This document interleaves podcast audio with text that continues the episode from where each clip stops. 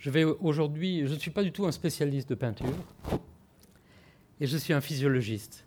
Autrement dit, je vais vous parler du cerveau et vous donner peut-être une petite idée pour ceux d'entre vous qui ont vu cette magnifique exposition de euh, ce qui se passe dans votre cerveau, en tout cas le mien, lorsque nous visitons euh, ces différentes facettes de euh, l'expression des artistique des images cachées. Et vous avez pu voir en visitant l'exposition à quel point il y a une multiplicité de mécanismes possibles pour interpréter ces images. Alors je voudrais commencer en vous montrant des choses triviales. Je vais avoir des, images qui sont pour certaines simples et d'autres trop compliquées, parce que le cerveau est compliqué, mais je vais essayer de vous raconter cette histoire en termes simples. D'abord, il faut savoir que le cerveau ne se contente pas de recevoir des informations, il projette sur le monde ses interprétations et ses hypothèses. Exemple, le remplissage, c'est un terme scientifique. Vous voyez deux morceaux de chien, mais vous percevez un seul chien derrière un arbre. Votre cerveau attribue à cette image la propriété d'être celle d'un chien derrière un arbre, bien que sur votre rétine, il n'y ait que l'image de deux morceaux de chien. Votre cerveau projette son interprétation comme vous l'avez fait en regardant certaines des images tout à l'heure le cerveau invente aussi des formes qui n'existent pas. Vous percevez un triangle, une ligne courbe, un rectangle qui n'existe pas dans la réalité physique. Votre cerveau impose au monde cette interprétation. Et vous pouvez choisir ce que vous interprétez. Votre cerveau vous trompe. En effet, si je vous demande est-ce que ces trois cylindres ont la même taille, vous répondrez sans doute non. Alors qu'en réalité, si vous montiez sur l'estrade et que vous mesuriez la dimension de ces trois cylindres, vous verriez qu'ils ont exactement la même taille sur l'écran, c'est-à-dire que votre cerveau, à cause du contexte géométrique dans lequel ces trois cylindres, le, couloir en perspective, dans lequel ces trois cylindres sont placés, votre cerveau préfère interpréter cette réalité physique et neuronale de l'image sur votre rétine différemment du réel. Votre cerveau impose au monde réel une interprétation qui n'est pas celle du monde réel. Ceci est vrai aussi pour le mouvement. Lorsque, par exemple, on montre sur un, écran vertical un point qui se déplace suivant une, une ellipse, eh bien, le cerveau va préférer interpréter ce mouvement de ce point qui se déplace sur cet écran vertical, comme ici sur l'écran, comme si le mouvement était en réalité sur un écran incliné et était circulaire. Le cerveau aime la symétrie. Il impose au monde la symétrie et il est prêt à déformer la réalité pour imposer certaines lois d'interprétation. J'appelle ça la tyrannie de la perception. Et en voici un exemple extrême. Ce sont les chambre de Ames, des psychologues dans les années 50 du siècle précédent. Ils ont fabriqué des chambres trapézoïdales dont le toit était incliné. Euh, non, ce n'est pas le cas ici. Donc c'est une chambre dont le toit, vous voyez, est incliné, et on regarde par un petit trou de l'extérieur. Eh bien, lorsqu'on met dans cette salle deux petites filles qui ont en fait la même taille, et qu'on regarde de l'extérieur dans cette chambre trapézoïdale, voici ce que le cerveau perçoit. Il perçoit cette chambre comme cubique, c'est-à-dire qu'il impose à la forme de cette chambre une interprétation comme si elle était cubique, et il, perçoit les deux petites filles comme étant de taille très différente. Votre cerveau impose au monde réel des lois d'interprétation. Ces lois, nous les comprenons peu à peu, pas toutes, des lois de rigidité, de symétrie, etc. Par conséquent, lorsque nous regardons un tableau ou le monde en général, nous ne recevons pas passivement les informations, nous, interprétons le monde suivant certaines règles. Et comme ces règles peuvent changer, eh bien, vous voyez qu'on peut éventuellement introduire tout doucement maintenant l'idée qu'on peut éventuellement, devant un tableau, devant une image, devant la réalité, avoir des interprétations complètement différentes. Alors, je suis physiologiste, il faut que je vous montre un cerveau au moins une fois et que je vous parle de quelques-unes des structures que je mentionnerai dans cet exposé. Lorsque vous regardez une image, cette image se projette sur le cortex visuel, ici à l'arrière du cerveau. Elle est en réalité décomposée. Elle est décomposée en éléments, couleurs, euh, formes, mouvements, des neurones qui codent, euh, qui éclatent le monde. Quand je vous regarde ici, en fait, euh, dans les premiers relais visuels, les neurones répondent à la couleur, à la forme, etc. Et puis, dans deux grandes voies dans le cerveau, qui vont de l'arrière du cerveau jusqu'en avant, sont traitées différemment les informations sur le, lieu, où, où est ce visage, où vous êtes dans cette pièce, sur une voie dorsale ici, et, pardon, dans le sens. Et par contre, l'identité du visage est reconstruite peu à peu à partir de cette information éclatée, tout le long d'une voie temporale. C'est la voie du où et puis la voie du quoi. Et par conséquent, il y a deux fonctions différentes qui vont traiter cette image. Et en plus, il y a une troisième, au moins une troisième voie très importante, qui est une voie qui va attribuer à ce que l'on perçoit une valeur affective. L'information visuelle est en effet adressée directement ou indirectement par une voie qui n'est pas très longue vers une structure qui s'appelle l'amygdale. Attention, ce n'est pas les amygdales. Hein. C'est un, un, noyau qui est au fond du cerveau et qui est très important. C'est cette structure qui, lorsque nous percevons quelque chose pour la première fois, attribue à cette chose immédiatement une valeur. Si on voit quelque chose qui bouge dans la forêt, qui ressemble à un serpent, cette structure va identifier ça comme un serpent et en moins de 100 millisecondes, un dixième de seconde, va produire la peur. Lorsque vous avez vu mon visage pour la première fois, cette structure vous a dit tiens, il a l'air sympathique ou pas sympathique. Et cette, cette, première impression reste très longtemps. Et une deuxième structure, située ici, dans le cortex orbitofrontal, orbitofrontal ici, a la propriété éventuellement de vous permettre de changer d'avis. C'est-à-dire qu'elle reçoit les informations sur la valeur de récompense ou de danger traitée dans cette structure amygdale, et elle va éventuellement l'évaluer en fonction de l'expérience passée. Vous pourrez la prochaine fois dire ben non, il a l'air plutôt antipathique, ou dire c'était pas une, une vipère, j'ai pas peur, mais c'est une couleuvre, je peux interpréter différemment. Et c'est la convergence de ces informations cognitives et affectives qui vont permettre au cortex préfrontal de prendre une décision. Par conséquent, la perception que nous avons du monde nous permet de changer, d'attribuer aux choses une valeur affective, cognitive, etc. Et vous voyez déjà naître une des raisons pour lesquelles nous pouvons avoir cette flexibilité dans l'interprétation sur laquelle jouent les artistes, qui nous donnent la possibilité d'avoir ces multiples interprétations d'une même scène.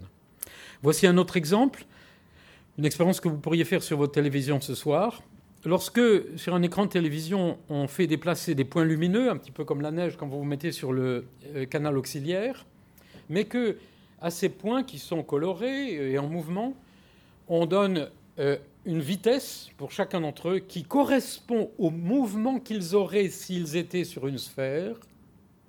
Donc on, on voit les points sur un écran, mais on donne à chacun une vitesse qui est la même que celle qu'ils auraient s'ils étaient sur une sphère eh bien, le cerveau, dès qu'on met ça en mouvement, perçoit une forme tridimensionnelle. C'est ce que vous voyez à la télé lorsqu'il y a une image fixe et qu'elle commence à bouger. Vous avez l'impression qu'elle est en trois dimensions. Et ce que montre l'imagerie cérébrale, c'est que lorsque, quand on met les gens dans une machine, un scanner à imagerie cérébrale, c'est que les aires activées dépendent de la décision de faire attention à la forme, à la couleur ou au mouvement. Lorsque vous faites attention au mouvement, eh bien, vous allez activer ces aires rouges dans votre cerveau. Lorsque vous faites attention à la forme,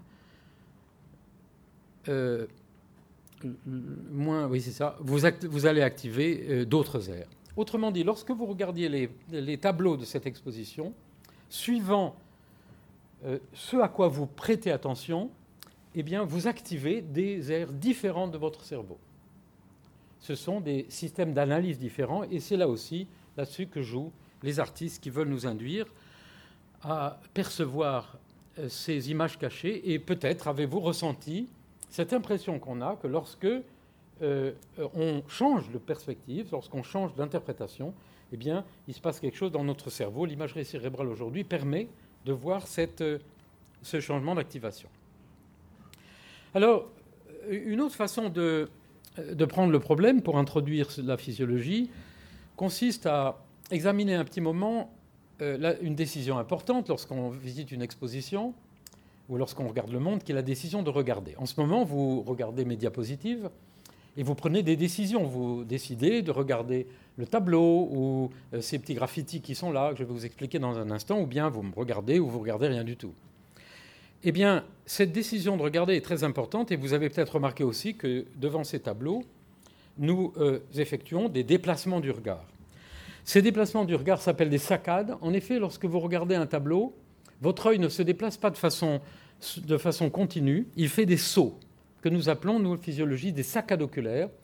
Et vous voyez ces chemins que fait l'œil, ces sauts que fait l'œil lorsqu'il regarde par exemple ce tableau ici, les sauts, et ces chemins que, l'on peut mesurer avec des, instruments dépendent de euh, l'intérêt, dépendent de ce qu'on explore. C'est trivial de le regarder. ici, voici euh, la tête de, de, Nefertiti, et vous voyez les chemins avec euh, la concentration du regard sur l'œil, la bouche, mais en fonction de ce qu'on veut regarder, eh bien, on va choisir des cheminements différents.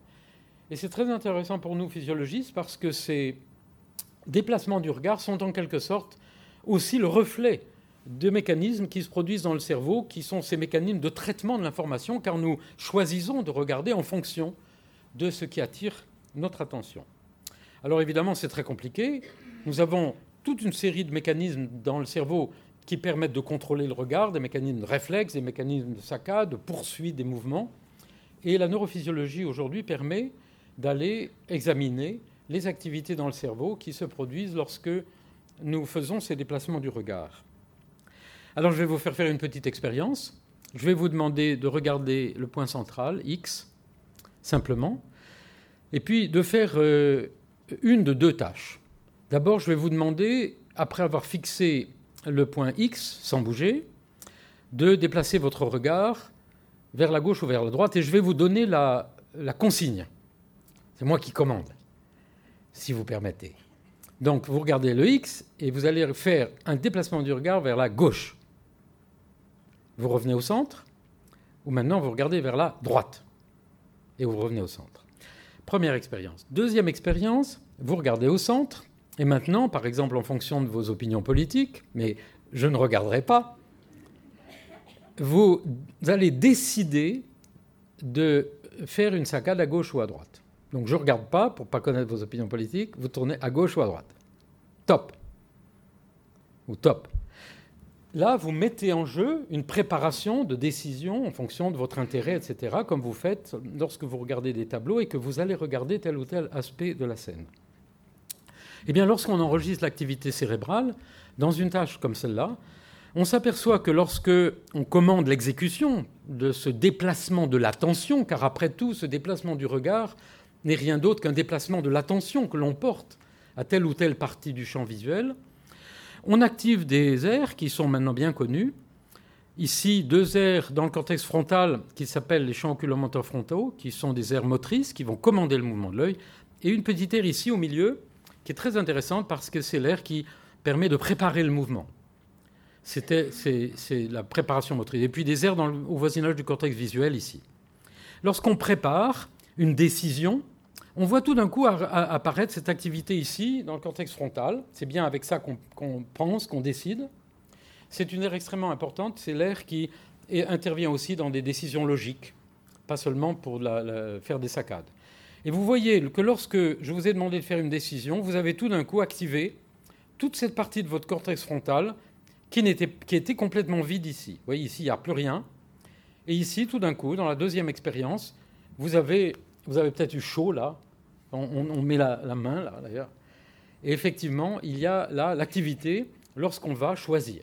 Et je vous ai expliqué tout à l'heure que toutes ces informations qui sont traitées quand on voit une scène, qui disent où est la scène, qui est dans la scène, convergent vers ce cortex frontal et préfrontal, qui est ce cortex qui, avec le système des émotions, va prendre des décisions et va être responsable de ces changements éventuellement d'opinion, mais aussi d'interprétation du monde autour de nous.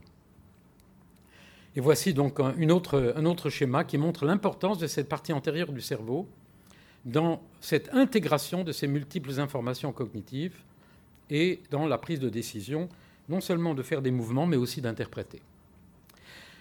Alors j'ai mentionné tout à l'heure l'amygdale et je voudrais maintenant, puisque quand on voit des scènes comme celles que nous avons vues dans cette exposition, il y a euh, une partie extrêmement importante de la composante émotive euh, qui fait intervenir le cerveau des, des, émotions, je vais vous dire quelques mots sur le fait que la décision de regarder, d'interpréter est prise par une coopération entre le cerveau cognitif et le cerveau des émotions, l'affect, des sentiments, et le cerveau social. Car euh, lorsque nous voyons des scènes sur lesquelles il y a des personnages, eh bien, nous établissons d'une certaine façon une relation, comme en ce moment, j'établis avec l'image de vous une relation de type social. Je ne suis plus seul, parce que vous avez eu la gentillesse de venir. Il faut donc refonder une théorie de la décision à partir de connaissances nouvelles, et notamment du cerveau des émotions. Et depuis 100 ans, les économistes ont bâti, par exemple, des théories de la décision, y compris financières, complètement théoriques, qui ont plongé en partie le monde dans la catastrophe dans laquelle nous sommes, car ils ont complètement oublié qu'en fait, la décision est prise par des gens avec non seulement des raisons, mais aussi l'émotion. Donc tout ça a l'air d'être neutre, mais en réalité, il s'agit là de mécanismes qui dépassent de beaucoup simplement les mouvements des yeux ou même une exposition de peinture, mais il s'agit de, problèmes très très profonds qui ont un impact aussi sur l'ensemble des problèmes de la vie sociale. Alors, le fait que l'émotion intervient dans la décision de regarder est illustré par cette image. Vous voyez que malgré tous les efforts de cette dame pour montrer ce tableau à ce monsieur, il est attiré par un autre tableau et de toute évidence, dans son cerveau, il n'y a pas que le cerveau cognitif qui est impliqué, mais aussi le cerveau des émotions. C'est une démonstration qui vaut tous les articles scientifiques et les démonstrations quantitatives. Donc, euh, euh, notre collègue Antonio Damasio, dont euh, a écrit de très beaux livres à la suite de ses recherches scientifiques. Il est un Portugais qui travaille aux États-Unis et peut-être avez-vous lu son livre L'erreur de Descartes, mais il y en a d'autres, car il a été, longtemps après William James, celui qui a réintégré le corps sensible et ce monde des affects dans la prise de décision. Et sa théorie, qui s'appelle la théorie de l'hypothèse des marqueurs somatiques, dit des choses au fond très simples. Elle dit que le cerveau cognitif hein, euh, examine les faits, des options de décision, des représentations, ça c'est toute la partie du cerveau cognitif que j'ai montré, élabore avec le cortex préfrontal des stratégies de raisonnement, mais que la décision finalement est prise parce que ici convergent ces informations du cerveau des émotions et pas seulement l'émotion présente, mais il a employé le mot marqueur somatique parce que au moment de prendre une décision, nous revient des sensations du corps. Tout d'un coup, quelque chose nous gêne. Nous transpirons. Au contraire, nous sommes heureux, notre cœur bat. C'est-à-dire qu'il a réintégré, comme l'avait fait William James il y a plus de 100 ans, l'intervention du corps sensible, de, notre sensation profonde de vivre quelque chose en fonction évidemment des souvenirs du passé.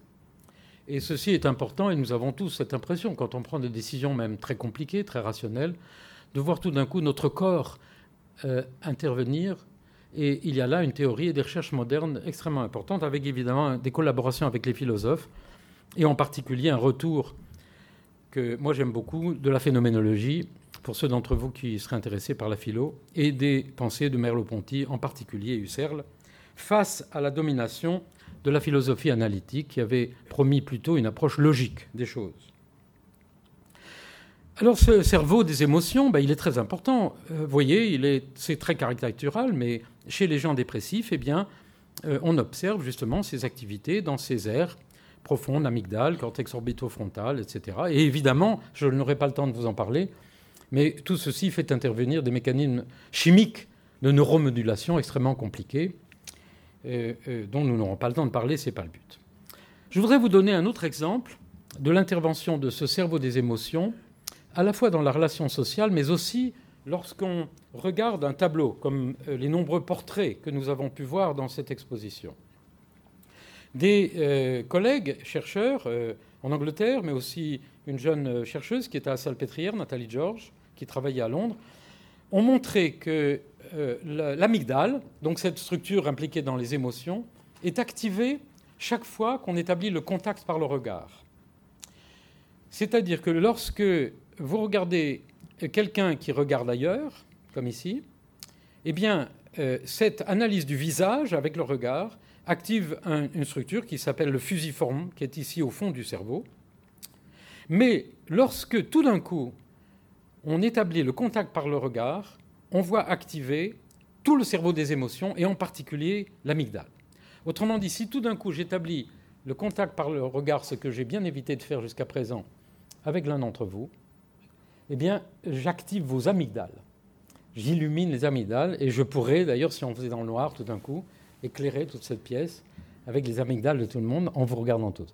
C'est très important parce que c'est vraiment le fondement, un des fondements de l'interaction sociale. Et nous savons tous qu'établir un, un, regard, moi je donne à tous mes amis le, conseil de ne jamais regarder le douanier quand on passe la douane, donc je vous donne le truc, parce que dès que vous le regardez dans les yeux, il est immédiatement saisi d'un intérêt pour vous plus que si vous l'évitez. Et l'évitement par le regard, comme vous savez, est une caractéristique des enfants autistes en particulier.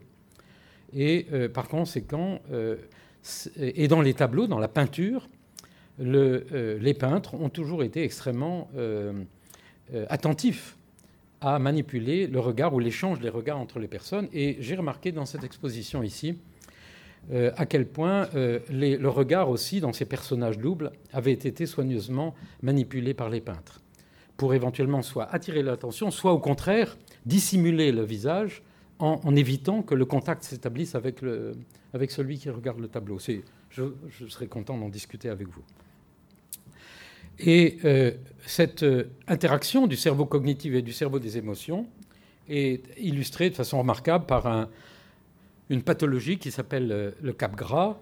Euh, l'histoire est très simple. Un enfant fait du vélo, tombe, il euh, tombe sur la tête, il va à l'hôpital et il revient à la maison avec une lésion, quelque chose, et il dit à son père, tu n'es pas mon père, tu es un imposteur. Tu ressembles à mon père, mais tu n'es pas mon père. Et il y a des explications psychanalytiques, évidemment, de, cette, de, cette, de ce déficit, un Oedipe ou des choses comme ça. Et euh, les neurosciences modernes proposent une autre interprétation, à savoir que ce qui s'est produit dans cet enfant, c'est que son cerveau cognitif a bien identifié le visage du père, le cerveau des émotions éventuellement aussi, mais la liaison entre les deux n'a pas été faite. C'est-à-dire qu'il dit, je te reconnais, tu as l'identité de mon père, mais tu n'es pas mon père, car au fond, il ne ressent pas à la fois l'identité et tout cet euh, affect. Donc ce jeu euh, ce jeu est extrêmement important. Et moi, j'ai eu l'impression, en voyant ces tableaux, que dans le, passage euh, de l'un à l'autre, il y a plus que ce qui est montré dans les premières salles, à savoir simplement le jeu des gestalt, des formes, de l'ambiguïté de la forme. Il y a dans un certain nombre de ces œuvres un jeu extrêmement subtil aussi euh, sur la, la prééminence émotive ou cognitive et la possibilité de joindre les deux. Mais je soumets ça à votre appréciation. Alors évidemment, tout cela est lié à des facteurs attentionnels et au cas où il y aurait quelques scientifiques, mais au cas où ça vous intéresserait aussi, euh, je vous signale qu'il y a aujourd'hui énormément d'études sur les mécanismes cérébraux de l'attention, qui est extrêmement important, y compris pour les pathologies, pas seulement pour aller voir des expositions sur les, images cachées. Et euh, nous savons qu'il y a euh, un, système avec au moins trois acteurs dans le cerveau euh, des acteurs qui sont dans la partie postérieure du cerveau, ici, système attentionnel postérieur, des systèmes antérieurs qui font intervenir des couches, des, zones profondes du cerveau, et puis, et puis des mécanismes neurochimiques très profonds dans le cerveau, avec des noyaux qui, euh, sont, euh, qui produisent dans tout le cortex cognitif des modulations avec dopamine, sérotonine, etc. Donc c'est une physiologie difficile, mais vous voyez que là aussi, il faut insister sur le fait que non seulement il y a plusieurs systèmes, mais il y a à la fois des, je dirais, des systèmes computationnels qui analysent les choses, et puis ces systèmes chimiques, neuromodulateurs, si importants. Et enfin, ce qui est maintenant clair, c'est que ces systèmes attentionnels ne sont pas simplement, ne viennent pas simplement, euh, nous ne faisons pas simplement attention au monde en sélectionnant, mais nous projetons sur le monde, comme je l'ai montré au début, dans l'attention. L'attention, c'est pas simplement focaliser son attention ici ou là, comme vous le faites peut-être en ce moment, si vous ne dormez pas encore, euh, mais c'est en même temps projeter des interprétations. C'est-à-dire qu'il y a des circuits dans le cerveau qui vont attribuer des propriétés, comme nous le faisons devant ces images. Quand on voit Archimbolo, par exemple, ces personnages, on peut décider de voir la figure ou décider de voir les fruits, ou dans ces merveilleuses euh, euh, choses mongoles, euh, mogol, je crois, on peut décider d'aller regarder chacun des animaux ou au contraire la forme. Alors je voudrais, dans, dans une deuxième partie, introduire ce qui était à l'origine, qui était le titre de cet exposé. Je vais vous expliquer pourquoi tout ça est un peu lié, qui est l'espace.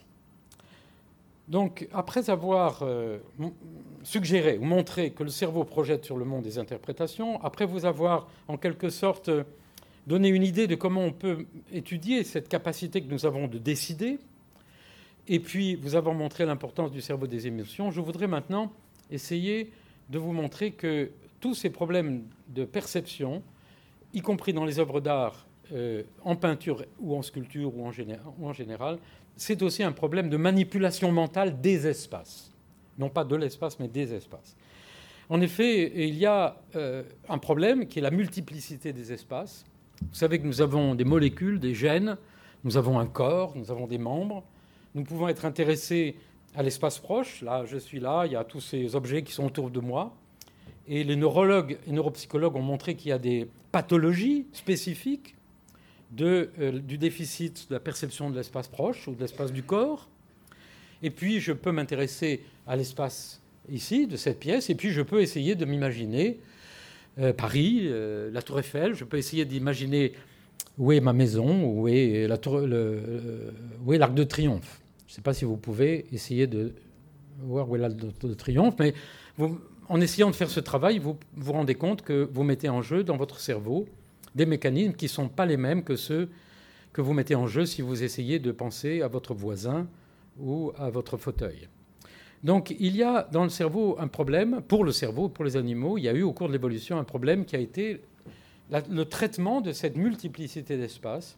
Et ce que nous avons découvert, c'est qu'en réalité, l'évolution a créé des systèmes différents qui travaillent ensemble et qui sont pour une partie semblables, mais différents pour traiter des différents espaces. Et lorsque nous regardons une œuvre d'art, et, lorsque cette œuvre d'art suggère des espaces, parce qu'elle le fait très souvent, eh bien, nous allons mettre, même devant une peinture, en jeu ces différents mécanismes. Et je vais vous donner une illustration très rapide de ce que sont ces mécanismes et comment on les étudie aujourd'hui.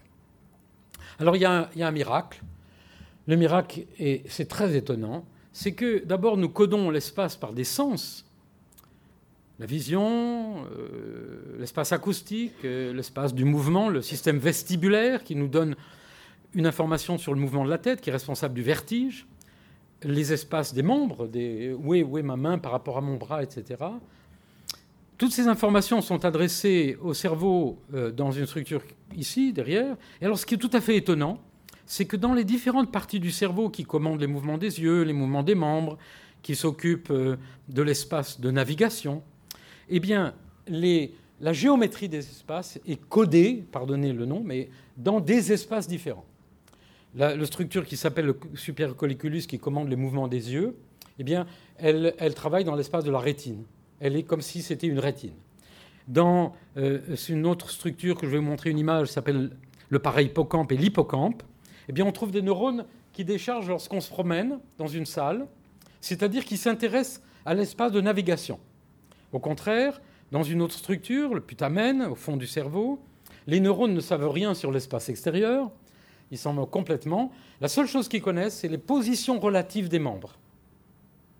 Donc, dans notre cerveau, nous avons des représentations des espaces très différents. Et c'est absolument miraculeux, ou miraculeux, je ne sais pas, mais extraordinaire, que nous, nous puissions avoir une représentation cohérente et unique en quelque sorte, de notre corps ou de ses relations avec l'espace. Et c'est aussi là-dessus que les peintres et les artistes jouent. Ils nous décomposent, ils, jouent pour disjoindre ces espaces et ils arrivent à créer euh, l'étonnement, la surprise, l'intérêt euh, à l'intérieur de leurs œuvres en faisant des disjonctions de ces espaces et en nous représentant le monde d'une telle façon que ça va privilégier telle ou telle partie de notre cerveau. C'est mon interprétation, mais c'est une piste intéressante d'un domaine qui s'appelle la neuroesthétique maintenant, où travaillent ensemble des, artistes et des gens des neurosciences. Et ça n'est pas étonnant non plus qu'il y ait tellement de pathologies, y compris psychiatriques euh, et neurologiques, euh, qui, euh, donnent, qui, qui donnent une désorientation par suite de la difficulté de ces structures de coopérer ensemble. Ça va? Je vous ennuie pas? Bon. Vous pouvez retourner à l'expo sans courber ou pas On pourrait s'arrêter et faire des travaux pratiques. Alors, les neurologues nous ont appris il y a longtemps qu'il y a des espaces emboîtés et ils nous ont appris qu'il y a donc cet espace de préhension, cet espace euh, proche et cet espace euh, locomoteur ou environnemental.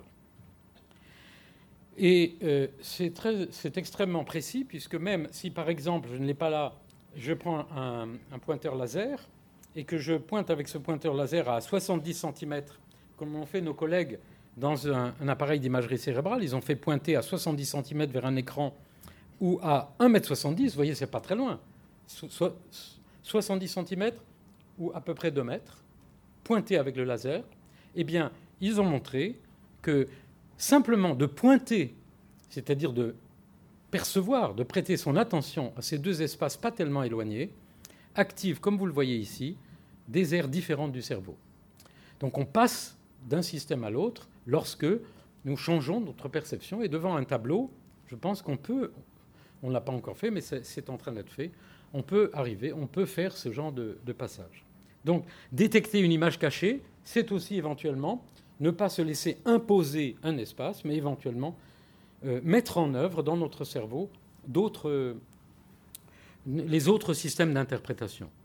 Et on est quelquefois enfermé dans cet espace, comme on est quelquefois enfermé dans nos opinions, et qu'il est quelquefois extrêmement difficile de changer d'opinion sur soi, sur le monde et sur autrui. Alors il y a une très grande différence, bien sûr, entre chacun d'entre nous. Certains d'entre nous sont plus visuels, sont plus corporels, et il y a une très grande différence entre les hommes et les femmes dans le traitement de l'espace. Ceci a été montré il y a très longtemps par les psychologues, euh, dans les années 1950, euh, mais c'était devenu à certains moments un sujet euh, peu, les, Anglais disent non politically correct, très délicat, et pendant longtemps je me suis restreint, surtout dans un public où il y avait beaucoup de dames, de mettre ça parce qu'il y a des préjugés. En réalité, il, il, y a des grandes différences dans tous les aspects de traitement cognitif de l'espace. Et dans des tâches de navigation, des tâches de manipulation de l'espace, les dames ont l'air de préférer, ou les jeunes filles, ont l'air de préférer une euh, stratégie qui est une stratégie de description séquentielle, et les hommes, effectivement, ont l'air de préférer souvent des, des, euh, opérations de type cartographique. Par exemple, si je vous demande de vous rappeler le chemin que vous avez fait depuis l'entrée de ce musée jusqu'ici. Les dames préféreront éventuellement se rappeler qu'elles sont entrées, qu'elles sont allées à gauche, qu'elles ont monté l'escalier, qu'elles ont rencontré la cafétéria ou je ne sais pas quoi, qu'elles sont entrées dans l'auditorium. Et les messieurs auront plutôt tendance à avoir essayé de faire une carte et de euh, faire une stratégie de survol pour se rappeler leur chemin. Évidemment, il y a euh, euh, tout et son contraire, et, mais il, faut savoir qu'il y a des grandes différences qui sont aujourd'hui l'objet de recherches extrêmement intéressantes et lorsque nous regardons euh, un tableau, lorsque nous allons chercher des images cachées, il va y avoir donc de très grandes différences d'interprétation en fonction de, nos gènes, disons, mais aussi de notre expérience à l'intérieur d'un même sexe, mais aussi en fonction de, notre, sexe. Nous avons tous des, façons de manipuler l'espace différentes. Et euh, euh, ceci est extrêmement important, évidemment, pour l'éducation, car une partie de nos programmes d'éducation sont basés sur l'idée que tous nos, cerveaux sont les mêmes, ce qui n'est absolument pas le cas. Alors, nous essayons d'étudier actuellement, euh, dans des laboratoires comme le nôtre, mais aussi avec les neurologues, les, psychologues, les artistes aussi, euh, les philosophes, euh, ces stratégies cognitives pour la perception des espaces. Et voici un exemple d'une expérience que nous faisons actuellement avec nos amis et collègues italiens, euh, neuropsychologues, qui est, faite à Paris, dans le centre d'imagerie qui a été faite à Orsay, mais maintenant qui serait faite, nous en faisons d'autres à Neurospin dans le centre d'imagerie. Je vais vous faire faire la tâche, elle est très simple. Vous voyez ce palais, donc on utilise la réalité virtuelle donc on crée des, mondes virtuels, ce pas des tableaux, mais des mondes virtuels, mais vous pouvez faire ça sur cette image. Donc on, a un palais, on, rend ce palais familier, et dans la cour de ce palais, une fois que les gens ont vraiment l'impression d'être dans le palais, comme vous êtes maintenant, vous avez l'impression d'être bien dans cette salle, on met deux poubelles et, une balle. Alors, on n'a pas mis les poubelles parce qu'on a lu Beckett seulement, mais on, met les poubelles parce que ce sont des objets neutres. Et on pose quatre questions au sujet, et je vais vous poser cette question. La première question, c'est laquelle des deux poubelles est tombée? Ça, c'est une tâche purement visuelle. Ça ne vous engage pas beaucoup. La deuxième question est, je vous demande quelle est la poubelle qui est la plus près de vous. Et vous allez dire, vraisemblablement, c'est la bleue. C'est-à-dire que c'est une tâche dans laquelle je vous demande de rapporter la poubelle à votre corps. C'est ce que nous appelons dans notre langage une tâche de perception de distance égocentrée, centrée sur vous. Et lorsque vous regardez un tableau, quelquefois, vous rapportez ce qu'il y a sur le tableau à votre corps. La troisième question, c'est laquelle des deux poubelles est la plus proche de la balle? Ça, vous pouvez le faire euh, sans rapporter à votre corps, euh, de façon euh, allocentrée. Et puis, la dernière question, qui était la question piège, importante pour nous, était laquelle des deux poubelles est la plus près de la façade la plus longue du palais? Et comme on montre qu'une petite image au sujet, il est obligé de reconstruire dans sa tête le souvenir qu'il a. Un petit peu comme si je vous demandais, est-ce que cet écran est parallèle à la façade du petit palais? Oui ou non? Ou euh, aux Champs-Élysées? Bon, vous voyez que pour faire ça, vous avez dû sortir de votre corps, de votre présentation ici, mais vous avez dû imaginer une autre perspective. Et vous avez pu voir sans doute que dans certaines des œuvres qui sont présentées ici, eh bien, on, fait ce travail éventuellement, et les artistes nous invitent à faire ce travail de changement de perspective. Pas seulement pour les anamorphoses, mais aussi dans certaines des, présentations dans lesquelles on, peut voir l'œuvre avec différentes perspectives, sans la rapportant à soi, sans la rapportant à quelque chose d'autre dans le tableau qui donne une référence différente. Eh bien, lorsqu'on euh, demande au sujet euh, quelle poubelle est la plus proche de vous, lorsque je vous ai demandé, eh bien, on active un réseau pariéto-frontal, ici, principalement à droite, qui est euh, un réseau extrêmement important d'activité parce que c'est celui qui principalement est impliqué lorsque on cherche sa navigation en relation avec son propre corps mais aussi ce sont les aires qui sont lésés chez des patients qui ont une pathologie très particulière qui s'appelle l'héminégligence, euh, ceux qui ont une lésion de ce cortex à droite. Ils voient très bien le monde, mais ils ne perçoivent, ils n'imaginent que la moitié du monde. Par exemple, s'ils étaient à votre place, ils ne percevraient que euh, la partie droite de cet écran. Ils ne s'habillent qu'à la partie droite de leur corps, ils ne mangeront que la moitié droite de leur assiette. Ça s'appelle l'héminégligence. Autrement dit, ce système de perception égocentrée de l'espace est extrêmement important et ceci n'est pas seulement utile pour faire une conf sur la, euh, euh, dans, le cadre d'une expo sur les images cachées, mais aussi c'est très important euh, en médecine. Et on peut aller regarder aujourd'hui des activités particulières dans certaines structures, et en particulier une structure qui s'appelle le parahippocampe, qui est tout au fond du cerveau, alors, euh, je précise que l'hippocampe n'est pas un petit animal marin, mais une structure qui est dans notre cerveau et qui code l'espace, et qui est important dans la mémoire spatiale, et qui est la première structure qui est atteinte en particulier chez les patients Alzheimer et chez les personnes âgées. Donc, le parahippocampe, qui est tout à côté, est important parce que les neurones euh, dans ce parahippocampe sont activés lorsque nous, par des vues. Vous avez, je vous ai dit tout à l'heure que nous avons des structures qui codent les visages. Eh bien, euh, lorsqu'on voit un bâtiment ou lorsque vous essayez de vous rappeler la tour Eiffel, eh bien vous activez cette structure, le pari-hippocampe. Autrement dit, quand vous allez regarder un tableau, vous n'allez pas activer les mêmes structures si vous euh, observez des parties concernant des bâtiments ou l'environnement ou des visages. Et si vous essayez de comparer ou de vous rappeler pour analyser une œuvre d'art des, visages passés ou des visages ou des objets, vous n'activerez pas la même chose. Eh bien, dans l'expérience du palais, dans cette structure, l'hippocampe, avec des méthodes qui sont faites actuellement chez les patients épileptiques, nous pouvons enregistrer chez les patients épileptiques l'activité dans leur cerveau, parce que pour détecter où sont les foyers épileptiques, les neurologues, par exemple à Grenoble, avec qui nous travaillons, mettent des, des, électrodes pendant 15 jours, 3 semaines dans le cerveau de ces patients. Ils sont là dans leur lit, ils sont très bien avec des électrodes et euh, ils enregistrent l'endroit où est le foyer, afin de guider le scalpel du chirurgien. Et alors, nous travaillons avec eux, on enregistre dans ces structures, et voilà ce qui se passe dans le parahippocampe lorsque on demande au sujet euh, où est euh, laquelle des poubelles est tombée. Ça, c'est le temps ici, ça, c'est l'activité du cerveau. Donc, quand c'est jaune, ça veut dire qu'il y a beaucoup d'activité. Quand on demande lequel est plus près de la balle, lequel est plus près de vous, et vous voyez ce qui se passe, cette activité prolongée, lorsqu'on demande au sujet euh, euh, laquelle est plus, proche de la, euh, de la façade la plus longue du palais. Comme je vous ai demandé tout à l'heure, est-ce que cet écran est parallèle aux Champs-Élysées? Et vous voyez qu'on trouve bien dans cette structure cette activité. Vous voyez, ça dure à peu près une seconde. Et je ne sais pas si vous avez, si vous avez fait un peu d'introspection, mais effectivement, lorsqu'on change de perspective, lorsqu'on est devant un de ces tableaux et qu'on essaye de, changer de perspective, ça prend un petit peu de temps. Ça prend pas, ça prend quelquefois une minute, mais il y a ce passage dans lequel ces, ces structures-là sont impliquées. Alors, autre, autre aspect euh, intéressant pour nous, en tout cas, c'est que tous ces problèmes de manipulation mentale des perspectives ne sont pas traités de la même façon par le cerveau gauche et le cerveau droit. Ceci est connu depuis très longtemps en neuropsychologie, mais nous avons maintenant la confirmation par toute une série d'expériences du fait que le cerveau gauche est plus impliqué dans l'analyse du détail, dans l'analyse du séquencement, dans euh, les chemins, dans la description de chemins. Je suis allé à gauche, ensuite j'ai fait ça.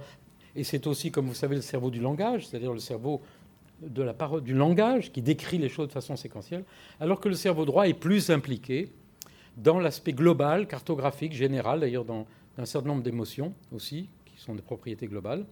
Et donc il y a une, latéralisation vous n'activez pas euh, les mêmes, euh, les mêmes parties de votre cerveau lorsque vous faites différents types d'opérations, euh, d'observation ou de réflexion sur les œuvres qui nous ont été présentées. Et on fait aujourd'hui des expériences avec la réalité virtuelle, en faisant déplacer des gens dans des villes virtuelles. Donc, ce sont des jeux vidéo en quelque sorte. On fait partir les gens d'une place et puis on les déplace.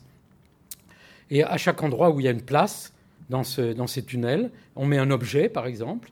Et puis, quand le sujet est arrivé ici, on lui demande de se rappeler euh, tout ce qu'il a vu. Par exemple, je peux vous demander de vous rappeler tous les objets que vous avez vus depuis l'entrée du musée, euh, l'accueil, euh, tous les objets, un ascenseur, un escalier.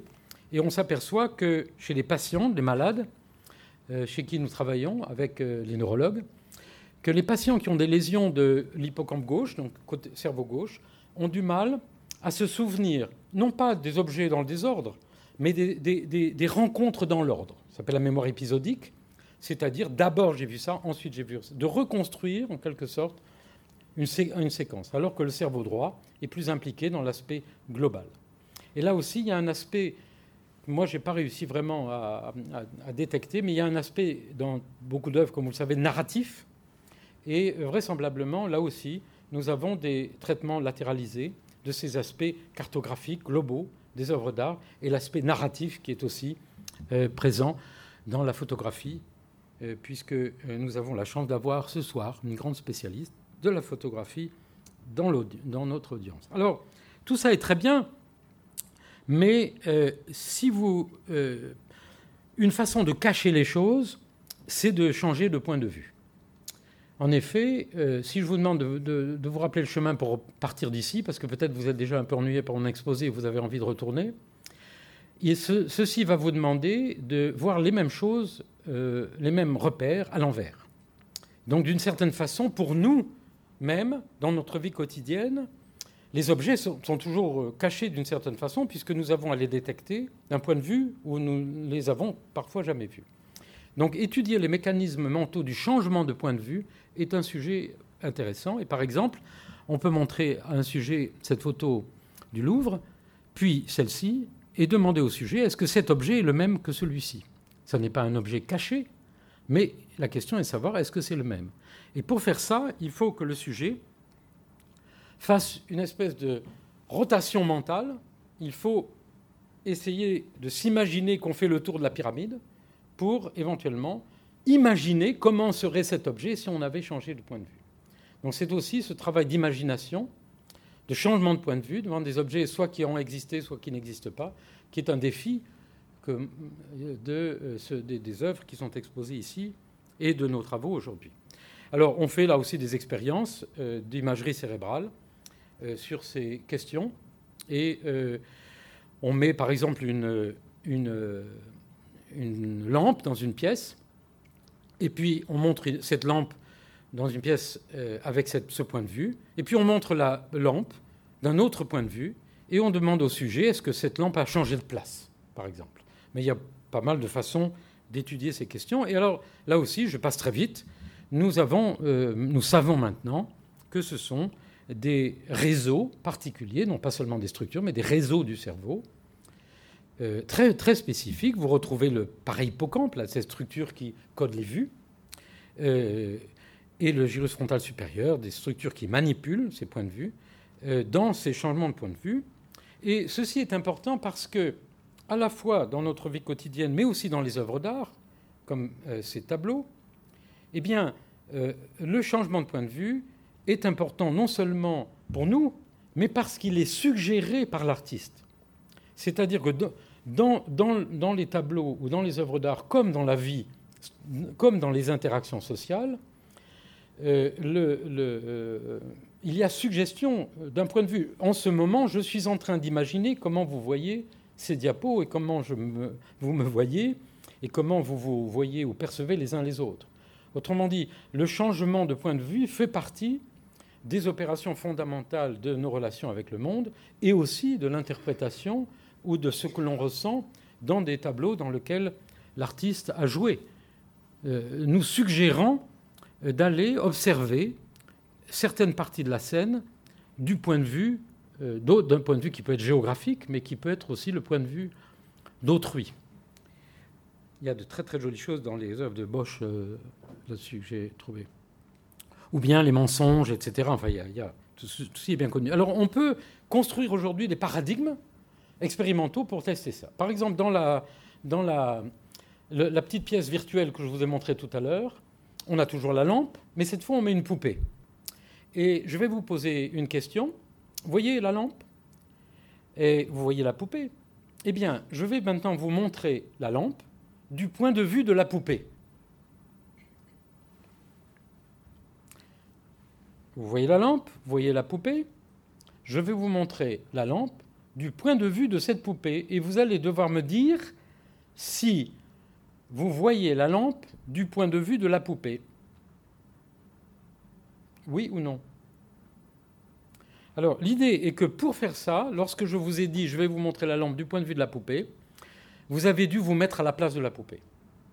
C'est-à-dire que vous êtes sorti de votre corps et vous avez changé de référentiel, vous êtes allé vous mettre à la place de la poupée. Un, certain nombre d'œuvres, l'artiste nous incite à faire ces changements de perspective sans lesquels on ne peut pas interpréter éventuellement euh, l'œuvre d'art, peut-être complètement. Enfin, ça, c'est encore une fois, je ne suis pas du tout un critique d'art ni un spécialiste. Je vous livre des impressions suscitées par, par cette formidable exposition.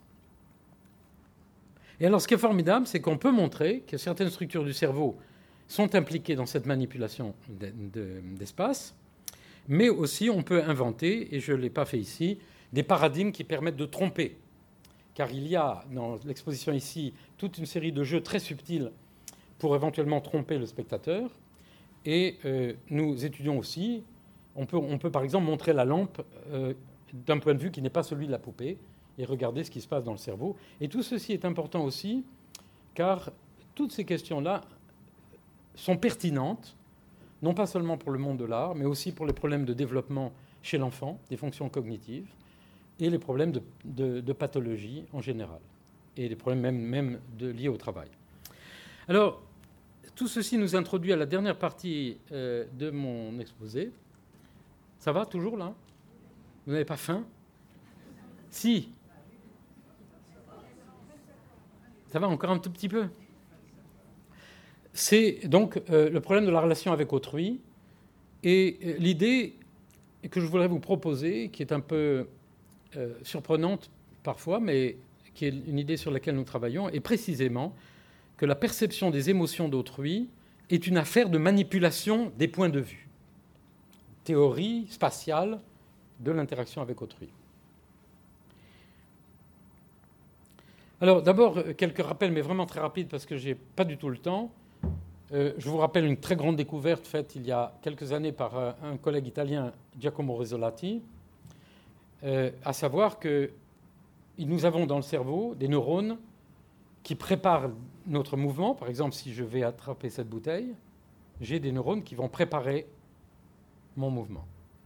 Mais la découverte de Giacomo Rizzolatti, qui révolutionne actuellement beaucoup de domaines, presque trop parfois, mais beaucoup de domaines, est que lorsque je fais ceci, dans votre cerveau, sont activés les mêmes neurones que ceux qui seraient activés si vous faisiez ce mouvement.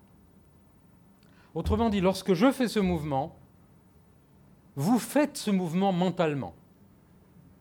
C'est la base de l'imitation, de la contagion motrice. C'est pour ça que le bébé, euh, très très jeune, quand sa maman sourit, fait comme ça, ou c'est pour ça aussi que si je me mets à bailler, vous vous mettez à bailler, ou 50% d'entre vous peuvent se mettre à bailler. C'est un système dit de résonance. Ça n'est pas seulement une structure ici dans le cortex préfrontal, mais un réseau de systèmes. Donc ça, ça prouve que la, perception et l'action sont codées par les mêmes systèmes, et ça montre à quel point nous sommes dépendants, nous sommes dépendants dans l'interaction avec autrui de cette euh, simulation mentale de nos actions. C'est aussi pour ça qu'en gymnastique, il vaut mieux faire la gymnastique à plusieurs, parce qu'on on apprend mieux un mouvement quand on est beaucoup à le faire, en passant. Alors, il y a une littérature énorme sur ces questions-là.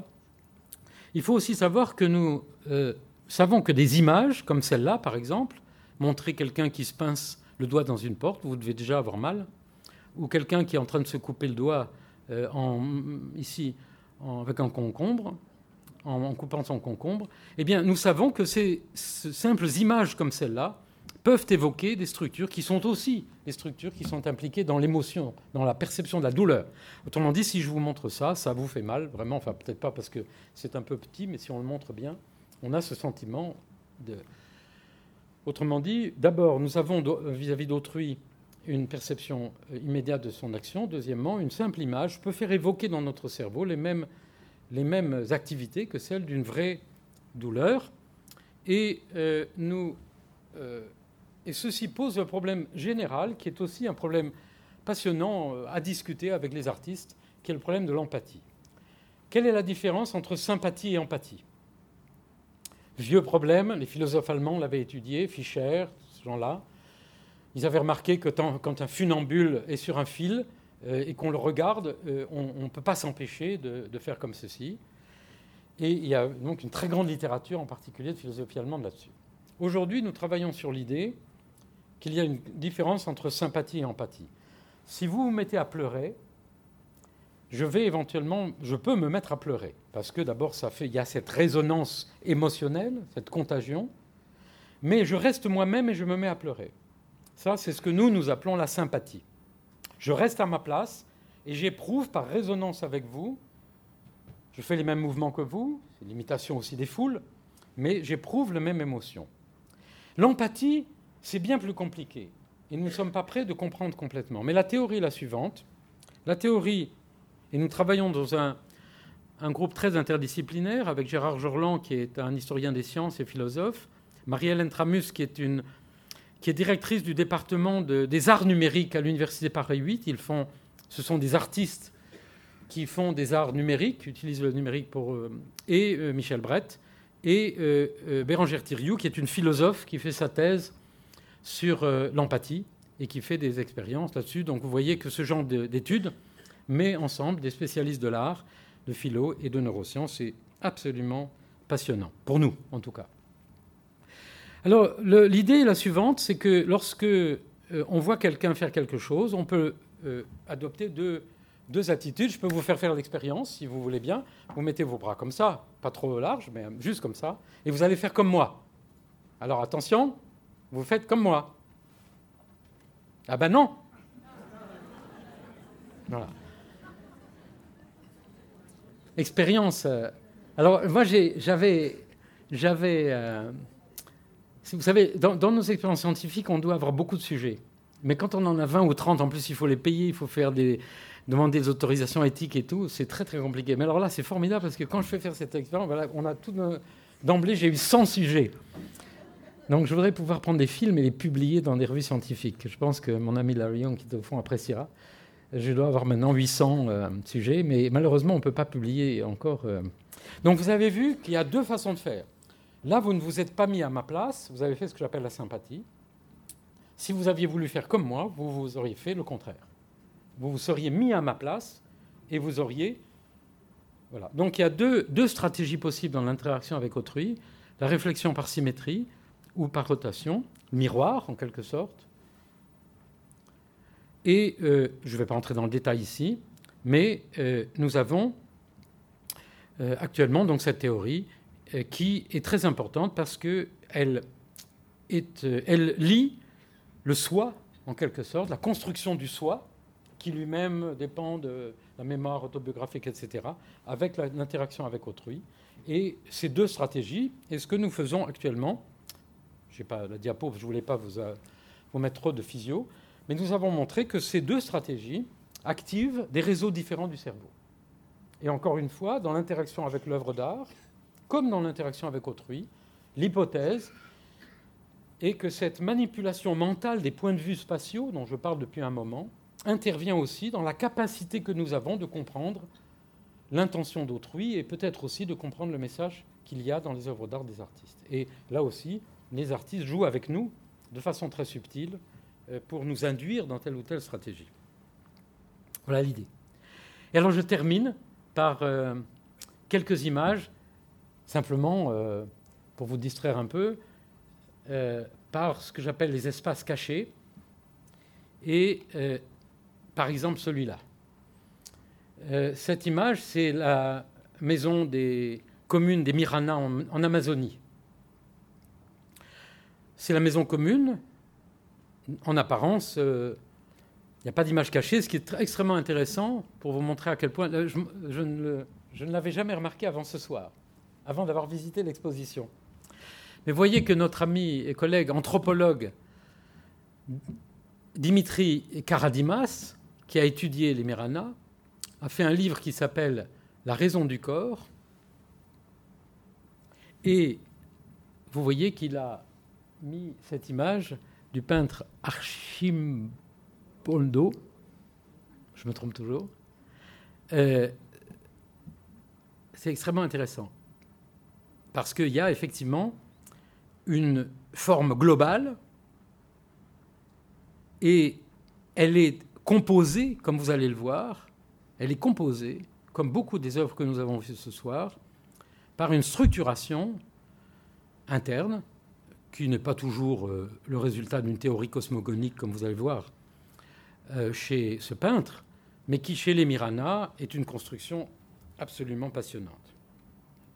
En effet, le, village des Mirana est euh, situé au voisinage d'une rivière, il est orienté et ils ont une cosmogonie orientée avec la source d'un fleuve à l'ouest, à l'est l'embouchure, et ce qu'ils appellent les bords du monde. Donc ils perçoivent le monde comme une plaque circulaire et orientée.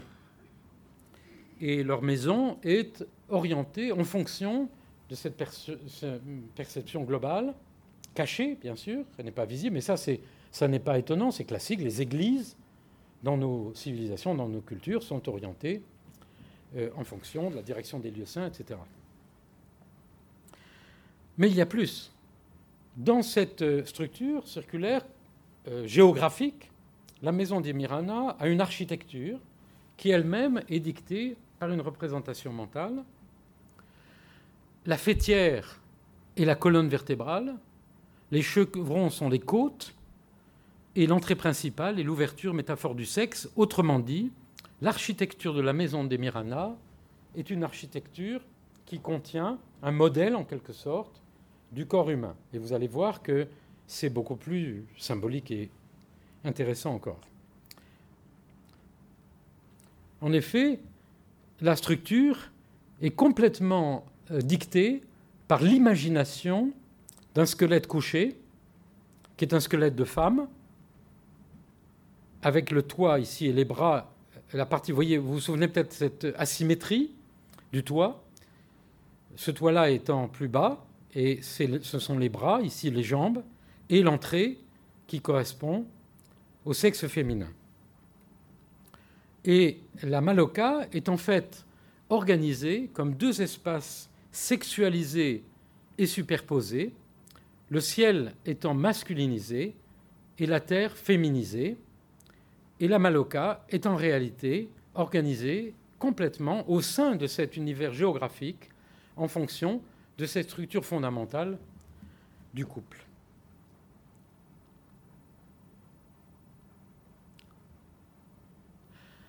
Et l'ensemble de tout ceci est inscrit dans une conception cosmogonique avec les étoiles, etc. C'est ce que j'appelle les espaces cachés, c'est-à-dire que dans cette forme qui a l'air si simple, eh bien, il y a en fait toute une pensée, et bien sûr, euh, tout ceci n'est pas nouveau, mais je voulais le mentionner pour, pour généraliser un peu au cas où ça vous intéresse, et je vous remercie beaucoup de votre attention.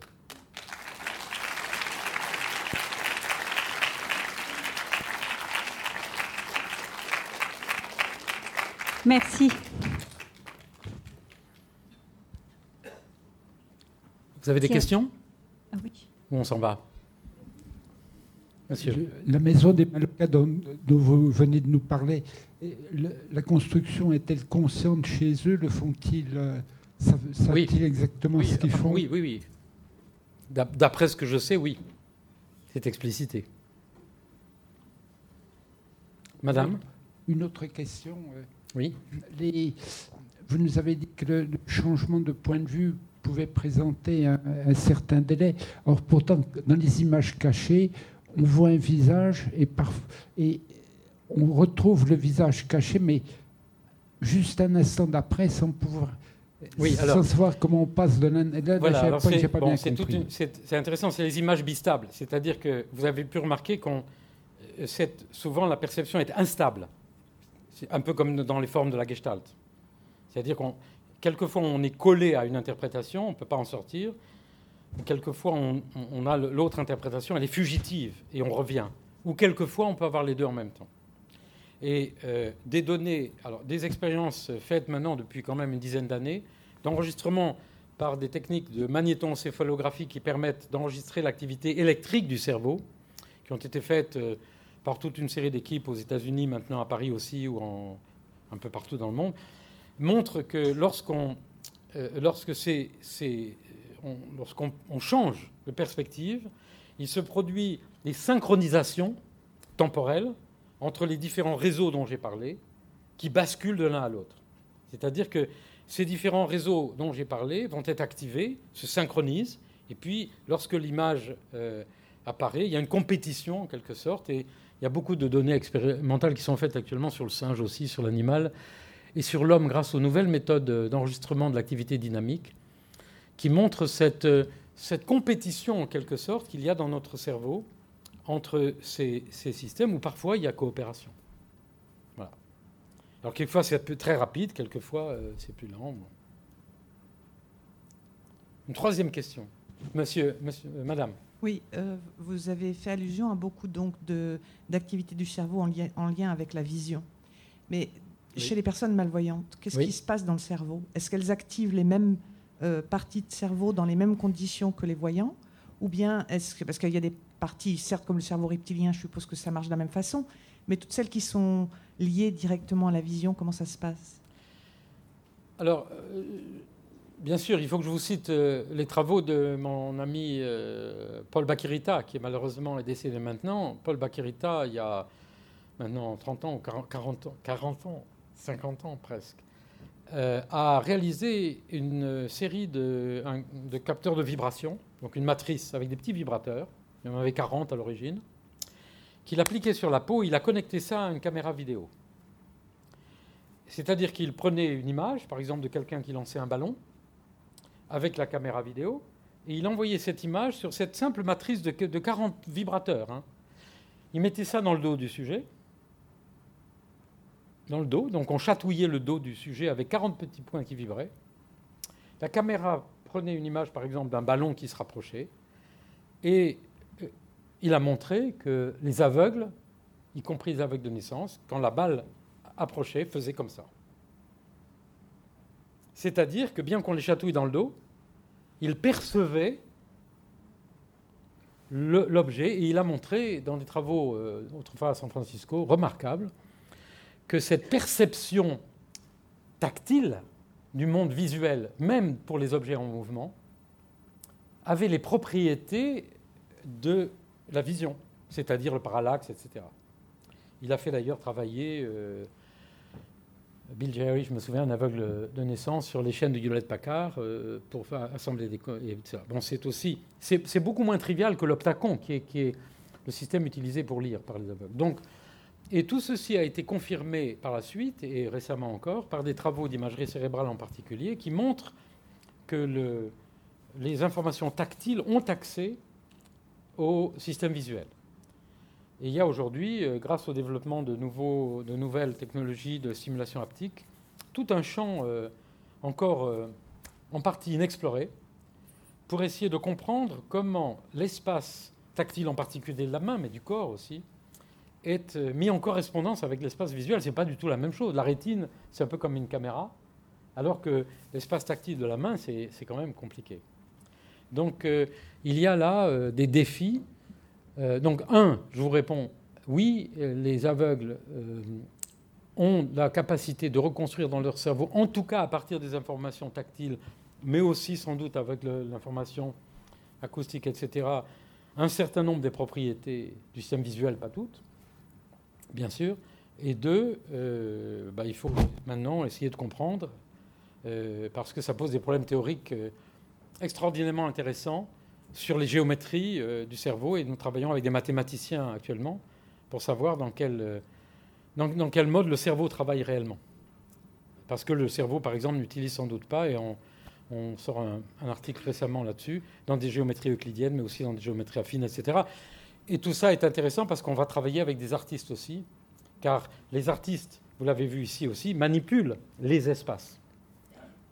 Et euh, il y a une très jolie interaction à faire à l'avenir pour les, pour les jeunes sur ces problèmes de, de, la question de savoir dans quel espace général le cerveau peut travailler pour ensuite pouvoir reconstruire à partir des différents sens un peu la même chose. Mais on est très ignorant encore. Euh, je crois qu'il y a d'autres gens. Si vous permettez, monsieur, on va donner la parole à d'autres personnes. Euh, Madame. Oui, bonjour. Euh, moi, je voulais vous demander si vous aviez des équipes qui travaillent sur le cinéma. Oui, alors sur le cinéma. Sur le cinéma, je n'ai pas des équipes, j'ai et sur le théâtre. Actuellement, je vous réponds très précisément, j'ai dans mon laboratoire une jeune femme brésilienne qui s'appelle Isadora Olivet, qui est une spécialiste du cinéma et qui a été frappée dans ses études de cinéma. Elle avait animé un groupe de recherche au Brésil, aussi d'ailleurs de théâtre, par le fait que quand elle était au cinéma, et que quelqu'un touchait quelqu'un d'autre, elle avait le sentiment d'être touchée. Et elle est venue, elle a fait un master euh, il y a quelques années, il y a trois ans, dans le département de lettres, sur cette question. Elle était venue nous voir pour nous dire, ben voilà, il y a quelque chose qui se passe dans, dans, le corps qui fait que quand les gens se touchent euh, au cinéma, eh ben, j'ai l'impression qu'on a l'impression d'être touché dans certaines conditions. Est-ce qu'il y a des bases neurales de cette euh, perception et dans quelles conditions les cinéastes peuvent vraiment donner cette impression, parce que c'est vrai. Et donc elle fait une thèse qu'elle va soutenir d'ailleurs en octobre euh, sur ces questions. Et il y a un champ expérimental aujourd'hui qui est relié à ça, et son travail, son expérience, l'expérience que je lui ai proposée, qu'elle fait, euh, est liée à cette question. Ça s'appelle la main de caoutchouc. Vous savez savoir ce que c'est que la main de caoutchouc? Vous prenez un sujet et vous lui mettez la main comme ça, et vous cachez la main. Par un écran, il ne voit pas sa main. Et vous mettez devant lui une main en caoutchouc, avec un bras en caoutchouc, une fausse main. Donc il a sa main à droite, et devant, il a une main en caoutchouc, et puis il a son autre main là. Et vous touchez, donc l'expérimentateur touche simultanément, il se met devant elle, et il touche simultanément la main de caoutchouc et la vraie main. Donc on est là, on ne voit pas sa main, on sent la main touchée, et on voit, on voit la main de caoutchouc. Au bout de très peu de temps, à condition que le, la stimulation soit simultanée, on perçoit le toucher sur la main de caoutchouc comme si c'était sa main. C'est-à-dire que non seulement nous sommes capables, quand on voit quelqu'un toucher quelqu'un d'autre, de percevoir euh, qu'on est touché, mais en plus, on est capable de déplacer la perception sur un objet artificiel. Et il y a de très très belles expériences qui ont été faites, publiées dans Science récemment par notre collègue Olaf Blanque, qui est neurologue à Genève et qui a un laboratoire à, Lausanne, qui a fait la même expérience sur un corps virtuel. Il a pris un sujet, il a mis derrière le sujet une caméra, on est dans le cinéma, hein, qui prend une vue du sujet par derrière. Donc le sujet est là, et une caméra prend une image de son corps par derrière.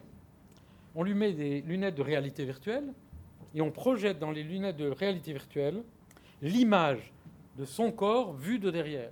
C'est-à-dire qu'il voit devant lui l'image de son corps, il voit un double. ça m'intéresse le double. J'ai parlé du double dans mon bouquin La décision parce que je pense que nous sommes deux, effectivement. Pour euh, faire l'empathie, on doit se déplacer. On sort de son corps, voir toute la littérature depuis Gilgamesh. Donc on, voit son double devant soi. Et il a montré que ces déplacements de la perception du toucher du corps peuvent être reportés même au corps entier. Donc il y a là tout un domaine extrêmement intéressant. Ça n'est qu'une des questions sur le cinéma. Mais il y a aujourd'hui aussi, euh, trop peu, mais il y a un embryon. Il faut être courageux. Il faut vous savez, une jeune fille comme euh, Isadora Olivet, qui vient du monde de l'art, est très courageuse parce que euh, tout le monde dans les facultés des lettres ou d'art n'accepte pas l'idée qu'on puisse faire une thèse comme ça. C'est un peu comme la philosophe de tout à l'heure. on a fait pareil avec le théâtre. On vient de finir avec Madame Picon-Valin une thèse qui a été maintenant soutenue il y a un an de Yeda Cavallo, une brésilienne. Peut-être qu'à cause de, Garcia Marquez, les brésiliennes ou les brésiliens euh, sont plus proches de, à la fois de la réalité et de, des mondes imaginaires. Euh, et euh, sur le théâtre, et en particulier le théâtre de Meyerhold. Donc oui, il y a aujourd'hui des liens, peu à peu, qui s'établissent entre nos domaines et les domaines de l'art, comme vous voyez. Euh, ça demande des jeunes euh, courageux qui acceptent d'être, d'être aux frontières. Voilà. D'autres questions? Euh, Bonsoir. J'ai été frappé par le fait, dans l'exposition, que les enfants voient souvent les images cachées ou, les images doubles beaucoup plus rapidement que les adultes. Et je me demandais, d'un point, du point de vue de la perception, comment ça pouvait se, s'expliquer. Écoutez, vous m'apprenez quelque chose d'absolument passionnant. Merci, ah, c'est formidable. Non, mais c'est vraiment. Non, formidable. Venez, venez, avec nous. Euh, euh, non, c'est formidable. Parce que moi, je travaille avec les psychologues actuellement, euh, Olivier Houdet en particulier, sur un certain nombre de ces problèmes. Nous étudions le développement. Sur l'expérience, pas du palais, mais on a repris d'autres expériences de Piaget, enfin sur des, paradigmes de Piaget. Sur les enfants, il y a assez peu de choses sur ces questions de manipulation de points de vue spatiaux. Depuis Piaget, et aujourd'hui, la réalité virtuelle permet de, mais vous me donnez une très, jolie, très, très jolie idée. Euh, il me vient plusieurs interprétations possibles, mais je ne veux pas prendre le temps de tout le monde, il est déjà 8h moins le quart. Mais si vous voulez bien, vous m'envoyez un mail. Et si on fait la manip, je vous donnerai la réponse. Parce que je, vois plusieurs raisons pour lesquelles les enfants, à certains âges, euh, en particulier, ce qui m'intéresse, euh, c'est l'âge de 7 à. D'ailleurs, j'ai vu, c'est 7 à, 7 à 8. Vous savez que Piaget a montré que c'est à partir de 7 ans qui se produit cette capacité de changer de point de vue, de manipuler les. Ça, s'appelle chez Piaget l'expérience des, trois montagnes. Il avait fait un petit jeu avec trois montagnes. Il y a une poupée, il met la poupée là, il montre des photos à l'enfant en lui disant est-ce que, -ce que ce que voit la poupée, c'est cette vue-là? Donc manipulation des points de vue. Et c'est à, partir de 6, 7, 7, ans, il y a cet âge charnière. Et ça pourrait être. actuellement, nous faisons donc des expériences avec des enfants de 5, parce qu'en dessous, on, on, a du mal 5, 7, 8 et 10. Et je vais parler à mes collègues euh, psychologues de, votre suggestion. Euh, c'est possible. Ils sont peut-être moins. A aussi, enfin, ils sont peut-être moins gênés par des traitements multiples, si vous voulez, par tous les systèmes dont j'ai parlé, qui sont, qui, avec de multiples interprétations qui viennent en compétition. Merci beaucoup. Euh, je vous prie de m'excuser, mais revenons à, l'enfant. Est-ce que ce n'est pas parce que c'est à 6-7 ans que le cerveau, euh, l'hémisphère gauche, pardon, arrive vraiment à maturité? On dit que l'enfant, mmh. jusqu'à l'âge de, de 6-7 ans, fonctionne essentiellement avec l'hémisphère droit, à savoir ses émotions. Non? C'est caricatural. Chère madame, je vous laisse euh, la référence de cette affirmation. Je, euh, au foot, on dirait je botte en touche. Euh, non, c'est vrai discuter sérieusement tout ça. Je ne suis pas un spécialiste du développement de l'enfant. Et il y a là un très joli sujet. Pardonnez-moi hein, de ne pas vous répondre, mais je ne suis pas un spécialiste là-dessus. Mais c'est très, intéressant. Je, je vais à Vancouver au mois de septembre pendant un mois pour travailler en particulier avec une des meilleures spécialistes mondiales de ces questions qui s'appelle Adele Diamond, qui a étudié le développement des fonctions exécutives chez l'enfant. Donc je suis encore un, étudiant en la matière. Oui? Attendez, il y a encore une... Non? Quelqu'un de nouveau? Et puis après on arrête. Madame Oui, je voulais... C'est pas pour vous brimer, mais vous avez eu droit à deux questions. Alors... Oui, bonsoir. Je voulais vous demander comment vous situez. Vous êtes où? Là. J'ai levé la main trop, trop brièvement. Euh, là, toujours là. Oui. Voilà. Donc, comment vous situez. On arrête après, hein Oui. La sympathie et l'empathie, dans les... quelle serait leur part ou leur importance par rapport à, des... à l'apprentissage? L'apprentissage de quoi? D'un geste, euh, fonction motrice, on va dire. C'est très important. Et à équilibre, où il faut passer dans les deux, ça a une importance? Non, vous euh, avez travaillé? Non, mais attendez, vous voulez savoir l'importance de sympathie, empathie dans l'apprentissage? Voilà, c'est ça. Ah, moi, je crois que c'est fondamental. Hein. C'est tous les, tous les mécanismes d'imitation, si vous voulez, simplement. Enfin, c'est un champ formidable qui est en train de s'ouvrir, euh, avec sur lequel on, doit travailler aussi avec les, enfants sur le développement, mais euh, sur les, moi, je travaille avec les des groupes de rééducateurs comme les Feldenkrais, etc. Enfin, toute une série de, groupes euh, qui sont intéressés, ou les enfants en Italie, euh, sur des problèmes d'enfants infirmes moteurs cérébraux. Euh, parce que, effectivement, une partie des fonctions motrices ne sont pas motrices seulement. Et une partie des déficits, des soi-disant déficits des fonctions motrices, ne sont pas des déficits moteurs. Ce sont des déficits de la capacité de manipuler les espaces et en particulier la relation avec autrui. Et les euh, rééducateurs, physiatres, je ne sais pas comment on les appelle, les, physiothérapeutes, etc., sont aujourd'hui euh, extrêmement, dans, le domaine de la rééducation, sont extrêmement intéressés euh, de travailler avec, avec nous, et nous, on a beaucoup à apprendre d'eux, parce que ils ont, eux, ils ont compris, parce qu'ils travaillent avec les enfants, avec les handicapés, qu'une partie de la rééducation des fonctions soi-disant motrices doit passer en réalité par la rééducation de cette manipulation mentale des points de vue en particulier parce qu'une partie de l'apprentissage se fait par, euh, par, par, des interactions. Voilà. Peut-être on peut arrêter, sauf si. Hein, merci beaucoup pour. Merci on beaucoup. à discuter comme ça un peu. Ça va? Ah, On peut retourner voir l'exposition euh, et prendre des tas de décisions. Merci. Merci beaucoup.